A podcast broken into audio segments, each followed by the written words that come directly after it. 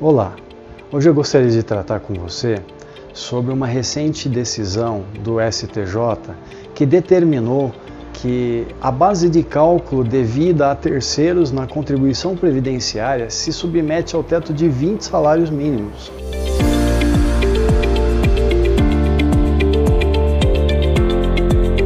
Isto é, se nós buscarmos o histórico, o artigo 14 da Lei 5.890 de 1973 determinava que as contribuições para fiscais do Sistema S se limitariam à incidência sobre o teto de 10 salários mínimos, que fossem os maiores salários vigentes no país.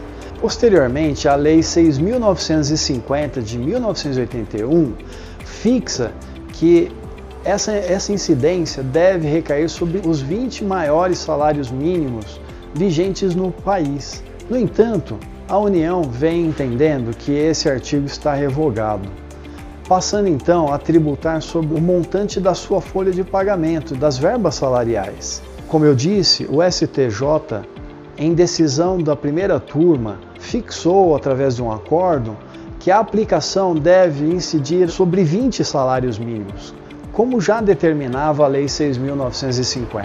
Essa decisão é um importante precedente para que as empresas que buscam recuperar impostos pagos a maior possam requerer na tutela judicial a devolução dos cinco últimos anos e a aplicação correta dos 20 salários mínimos na sua folha de pagamento. Então, se você tiver dúvida, quiser nos consultar, teremos o prazer de te auxiliar com mais informações para que você venha tomar uma decisão acertada para o seu negócio.